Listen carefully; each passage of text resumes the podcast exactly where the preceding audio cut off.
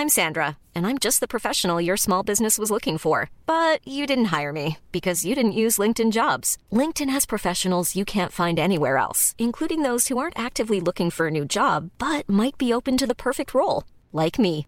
In a given month, over 70% of LinkedIn users don't visit other leading job sites. So if you're not looking on LinkedIn, you'll miss out on great candidates like Sandra. Start hiring professionals like a professional. Post your free job on linkedin.com/people today.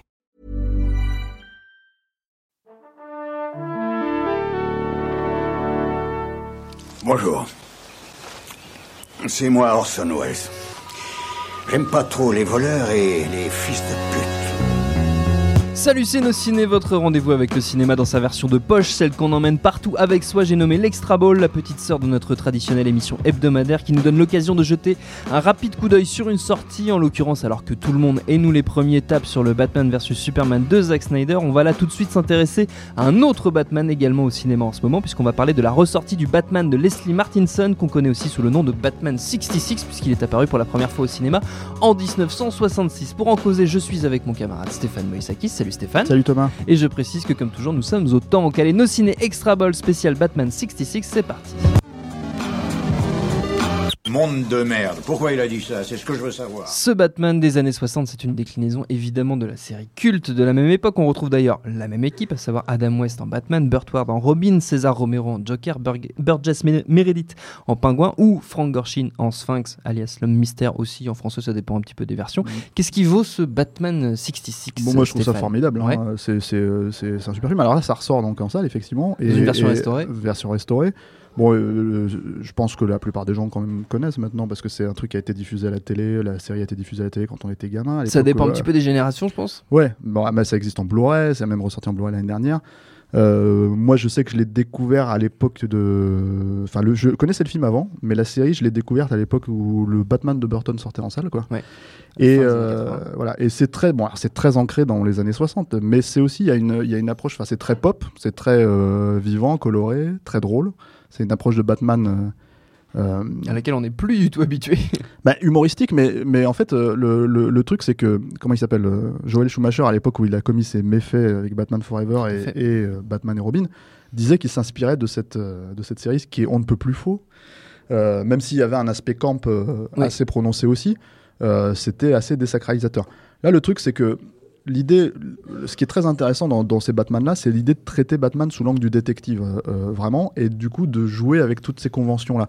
C'est un- euh, une série qui a, qui a beaucoup euh, été influencée par l'écriture de. Enfin, c'est lui qui a écrit la série, en l'occurrence, c'est le film. Lorenzo Semple Jr., Hmm. qui a écrit notamment ensuite Les Trois Jours du Condor, Parallax View à cause d'un assassinat de. Je crois de Pakula, si je dis pas de bêtises. Je crois que c'est ça. Voilà. Et, euh, et donc en fait, il connaît en fait les mécaniques d'écriture de euh, des films de détective, polar, des films du polar, voilà. Et il les a complètement détournés. En fait, il fait une parodie de, de- de- des films, des, des romans euh, de Chandler où euh, les histoires sont complètement emberlificotées, mais quoi qu'il arrive, le détective arrive à s'en sortir. La euh, des fois de manière complètement, euh, voilà. complètement tirée par et là, en l'occurrence, dans, dans euh, ce qui est très drôle dans le Batman des années 60, c'est que tu te retrouves avec Batman et Robin qui écoutent les devinettes de, de, Du de l'homme mystère, par exemple, ou euh, qui, euh, qui décryptent une lettre et qui comprennent tout tout de suite en, en clavier, alors que c'est complètement euh, imbitable et im- impossible à comprendre. Donc ça, c'est un des, un des éléments qui est très fun, en fait, dans, euh, dans, euh, dans le film en soi. Euh, un autre élément très fun, c'est le côté pop, euh, pop culture euh, assumé, ancré dans son époque, années 60. Donc, avec le recul, c'est peut-être que dans les années 60 c'était un peu lambda, mais avec le recul, c'était c'est super fun. En fait, c'est ouais, c'est ouais. très rafraîchissant de voir ça. Et il y a malgré tout, même si si le film prend conscience en fait du, du ridicule, on va dire entre guillemets, de, que Batman peut donner, même si nous on est habitué aujourd'hui au costume, ça, c'est que à l'époque ils n'avaient pas les moyens de faire un beau costume, ils n'avaient pas les moyens de, de voilà de Donc ils sont en pyjama. voilà. Euh, bah, il joue avec cette notion-là Oui. et en même temps il la pousse au bout sans forcément. C'est pas de ça dont il se fout vraiment de la gueule en fait. C'est c'est plus un état d'esprit général. Euh, le surjeu de- d'Adam West, euh, Avec le côté, le voilà, le côté très boy scout de, de Burt Ward. Euh, le, le malin plaisir que les acteurs pe- peuvent avoir, euh, les méchants, euh, César Romero dans le rôle du Joker, Burgess Meredith dans le rôle du pingouin, à surcabotiner. Ouais. Ils sont à bloc. Voilà. Et c'est ça- c'est vrai que c'est des, très grands comédiens. euh, Oui, à la base, euh, qui ouais. viennent du cinéma des années 30-40. euh, Enfin, César Romero, en tout cas, il a, il a une Burgess carrière assez voilà. incroyable. Burgess Meredith aussi. Il a fait Rocky après. Ouais. Voilà. Et, en fait, le truc, c'est que c'est ça qui rend le, le- tout le truc ultra jouissif. Et puis, il y, a, euh, y a des scènes dans ce film euh, complètement dingues. Il y a notamment euh, la scène du requin, euh, complètement incroyable au début. Qu'on où va, euh, avoir du mal à expliquer. bah c'est ouais, très visuel, mais- voilà, c'est très compliqué à expliquer. Mais en plus, ils ont, enfin, ils l'étirent après derrière parce qu'ils en font des jeux de mots euh, dans, dans le reste de, de la scène.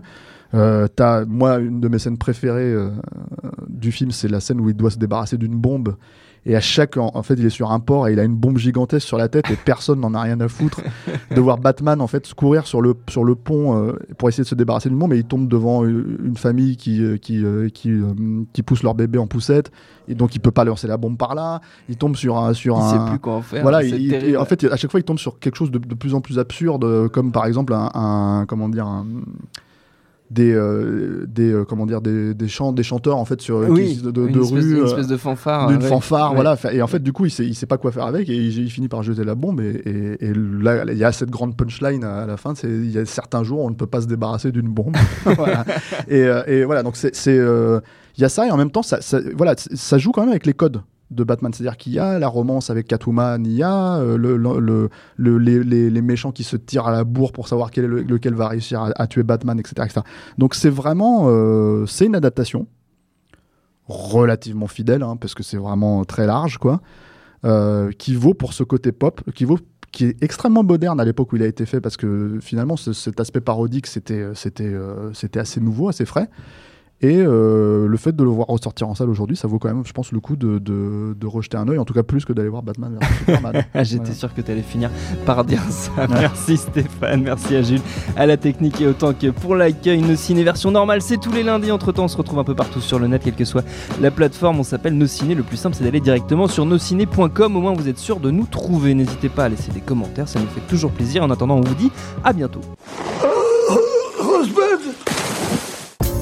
Bonjour, bonsoir à tous, c'est Mehdi Maizy. Vous pouvez me retrouver tous les vendredis aux manettes de No Fun, le podcast musical qui donne de l'amour à Herbert Léonard et à Gucci Mane.